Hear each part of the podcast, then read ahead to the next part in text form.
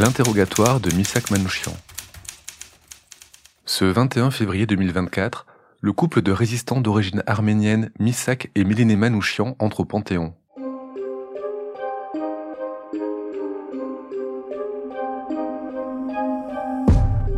Nous sommes en 1943. Misak Manouchian, dont le visage figure sur la tristement célèbre affiche rouge, est filé depuis déjà plusieurs semaines. Il est arrêté avec Joseph Epstein le 16 novembre à 10h du matin, à quelques centaines de mètres de la gare d'Evry-Petitbourg, après avoir tenté de fuir et de tirer sur les policiers. Il est conduit à son domicile officiel, 11 rue de Plaisance, dans le 14e arrondissement de Paris. Les policiers découvrent aussi la clé du logement de Méliné, sa femme, dans lequel ces derniers trouvent de nombreux documents. Manouchian explique la signification des papiers qu'il a sur lui, comme vous allez l'entendre dans la lecture de l'interrogatoire qui va suivre. Dans la journée du 16, Olga Banchich, Marcel Rajman et Joseph Svech sont arrêtés. Conduit à la préfecture de police, Manouchian passe rapidement aux aveux, comme avant lui Joseph Davidovich, comme son chef Joseph Epstein, et comme l'immense majorité des résistants arrêtés. Les documents trouvés sur lui et chez Méliné Manouchian sont d'autant plus confondants qu'ils sont complétés par les aveux de Davidovich et par les filatures. Plusieurs policiers l'interrogent, prennent des notes et retranscrivent les propos de Manouchian. Comme beaucoup de combattants arrêtés, il ne peut faire rien d'autre que de livrer des informations. Le travail des enquêteurs de la police française, que ce soit filature ou perquisition, ne lui laisse aucune marge de manœuvre. Le lendemain, les brigades spéciales décident d'arrêter l'ensemble des militants et combattants filés depuis plusieurs semaines, saisissant armes et documents compromettants. Plusieurs d'entre eux arriveront à prendre la fuite. Au total, 68 arrestations, 21 condamnations à mort avec exécution par les nazis au Mont Valérien, 16 déportations à Auschwitz-Birkenau, 31 dans les camps de concentration. Seuls quelques-uns survivront.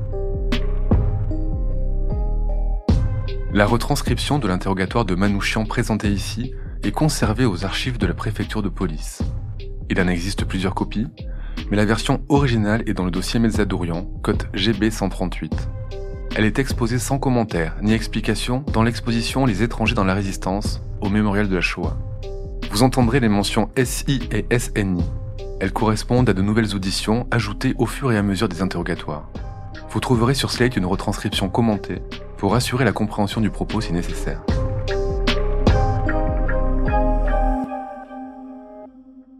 L'an 1943, le 16 novembre. Interrogatoire du nommé Misak Manouchian faisons comparaître le nommé Manouchian Misak qui, interpellé, décline son état civil et répond comme suit à nos questions. Je me nomme Manouchian Misak, né le 1er septembre 1906 à Anyaman, en Turquie, de Kefork et Kassen Vartouye, décédé, célibataire sans enfant.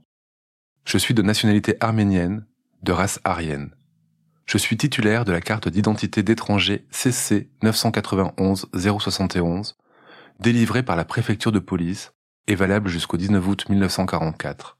Je suis tourneur de profession. Je suis sans travail depuis juillet 1943. Je suis domicilié 11 rue de Plaisance à Paris, 14e arrondissement. Je sais lire et écrire le français couramment, jamais condamné.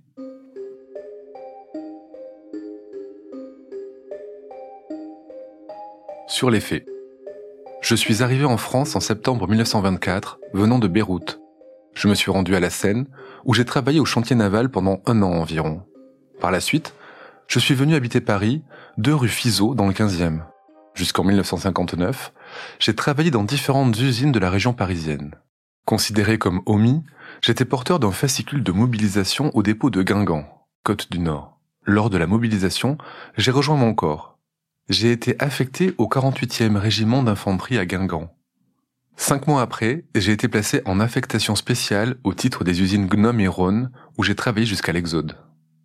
Revenu d'Exode, j'ai travaillé soit en usine, soit pour mon compte personnel jusqu'en juillet 1943. Je dois dire qu'avant les hostilités, j'étais secrétaire du comité de secours pour l'Arménie, comité présidé par le docteur Kaljian. J'ai occupé ce poste 5 à 6 mois, de août 1937 à début 1938. Néanmoins, je suis resté membre de cette organisation jusqu'en 1939, date à laquelle sa dissolution a été prononcée. Je n'ai jamais été membre du Parti communiste, ni d'aucune organisation de cette obédience. Toutefois, mes sympathies étaient acquises à ma patrie, la République soviétique d'Arménie.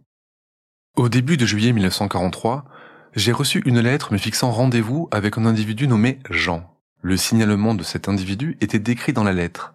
Il devait tenir à la main le Pariser Zeitung. Pour me faire reconnaître de lui, je devais l'aborder en lui demandant l'heure.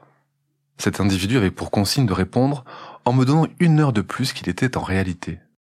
Je connaissais l'expéditeur de la lettre qui avait signé son nom, mais j'ignorais totalement à ce moment-là pourquoi un tel rendez-vous m'était fixé.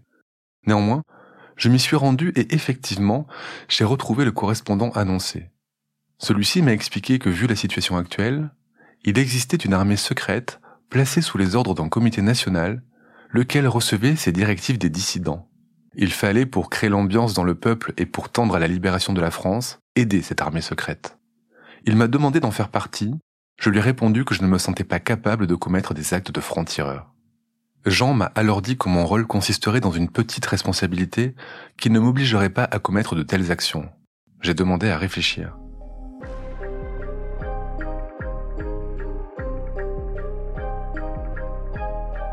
J'ai revu Jean deux ou trois fois et j'ai finalement donné mon adhésion. Il m'a alors mis en rapport avec une femme dont je n'ai jamais connu le pseudonyme, laquelle m'a présenté à Michel en me disant qu'il était responsable militaire d'un détachement. Le rôle de responsable politique de ce détachement m'a été confié. Il s'agit du premier détachement. Au-dessus de moi, j'étais en liaison avec le responsable politique de secteur que je connaissais sous le pseudonyme de Albert. Ce dernier me remettait l'argent nécessaire pour payer les membres du détachement. Je recevais également de lui de la littérature et des communiqués. En principe, je remettais l'argent que je recevais d'Albert à Michel. Il m'est arrivé quelquefois de payer personnellement des membres du détachement. C'est ainsi que j'ai connu quelques camarades répondant au pseudonyme de Jean, Albert, Ernest et François. Je suis resté responsable politique de ce détachement jusqu'au mois d'août. À cette époque, je suis passé responsable militaire à la direction. J'avais comme liaison à l'échelon supérieur Gilles, responsable militaire interrégional des FTP français, et à mon échelon, le responsable politique et trésorier Albert, qui n'est autre que l'individu dont vous me représentez la photographie et que vous me dites s'appeler Davidovitz. D'autre part, j'étais en liaison avec les chefs de détachement. Premier détachement, Michel. Troisième détachement, Segundo. Quatrième détachement, Pierre. J'avais également la liaison avec la responsable du service de renseignement, que je connais sous le pseudonyme de Monique. Je voyais plus rarement le responsable technique central qui répond au pseudonyme de Michel, ainsi que la femme de liaison d'Albert prénommée Lucienne. Je sais qu'il existe un service sanitaire, je ne suis pas en liaison avec cet organisme, qui était contrôlé par Albert. La femme qui était chargée de mes liaisons répond au prénom de Marie. Je n'ai aucune autre liaison.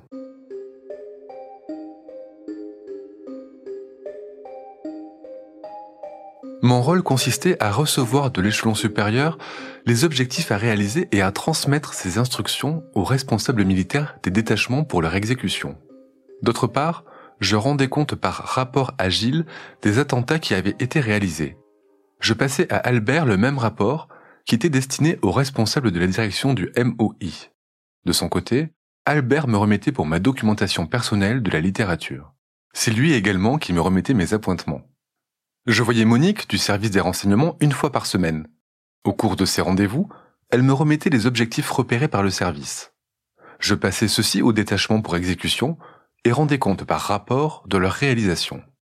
Quand Albert ne pouvait pas se rendre au rendez-vous, et ce cas s'est produit très rarement, je voyais Lucienne, sa liaison.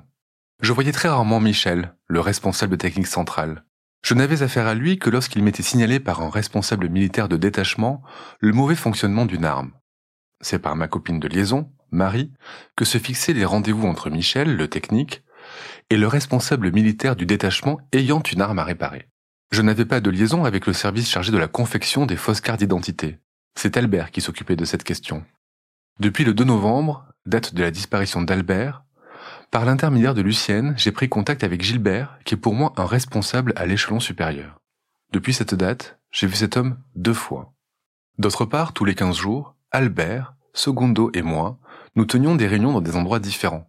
Au cours de ces réunions, nous discutions des événements militaires, des besoins de détachement et de l'examen des objectifs à envisager. Ces réunions avaient lieu l'été dans les bois et l'hiver rue de Clisson, au numéro 58 je crois, chez une femme âgée de mes connaissances qui se nomme Madame Thomasien. J'avais connu la fille de cette personne au comité de secours pour l'Arménie. J'affirme que Thomasien ignore tout de notre activité. Je ne lui ai jamais donné d'explication sur nos réunions, et elle ne m'en a jamais demandé non plus. Généralement, lors de notre présence, cette femme en profitait pour faire des courses et n'assistait jamais à nos discussions. Je voyais également le responsable des cadres qui répond au pseudonyme de Dupont. Au cours des réunions que j'avais avec ce dernier, je lui remettais l'effectif des détachements et je lui rendais compte des renseignements et des observations que j'avais recueillis en ce qui concerne la vigilance et les mesures de sécurité.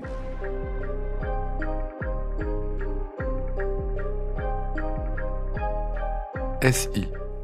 Depuis fin octobre, l'équipe spéciale a été dissoute pour trois raisons différentes.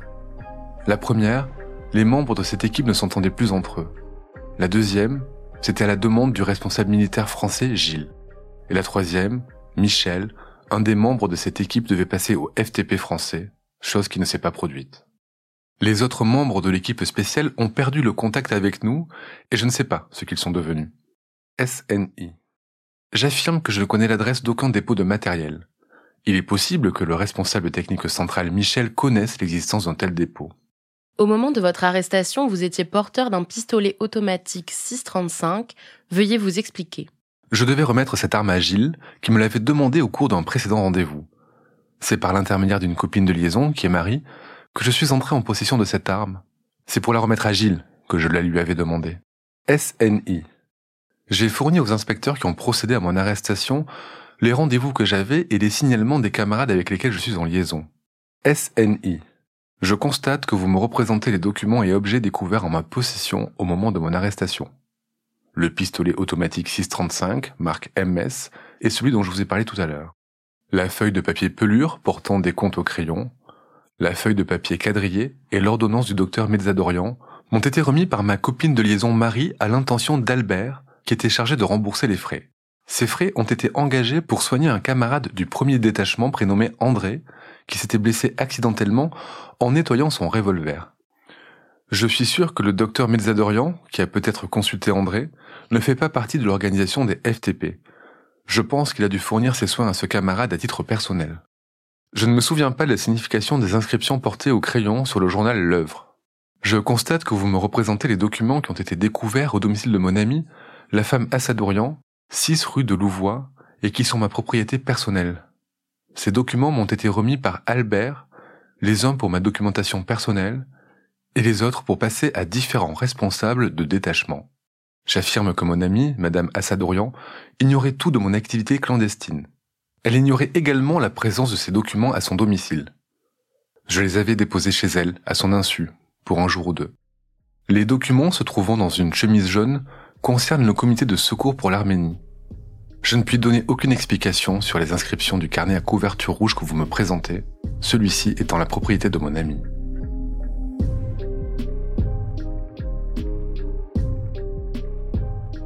Retrouvez l'intégralité de cet interrogatoire sur slate.fr, une retranscription réalisée, contextualisée et commentée par l'historien Sylvain Bouloc.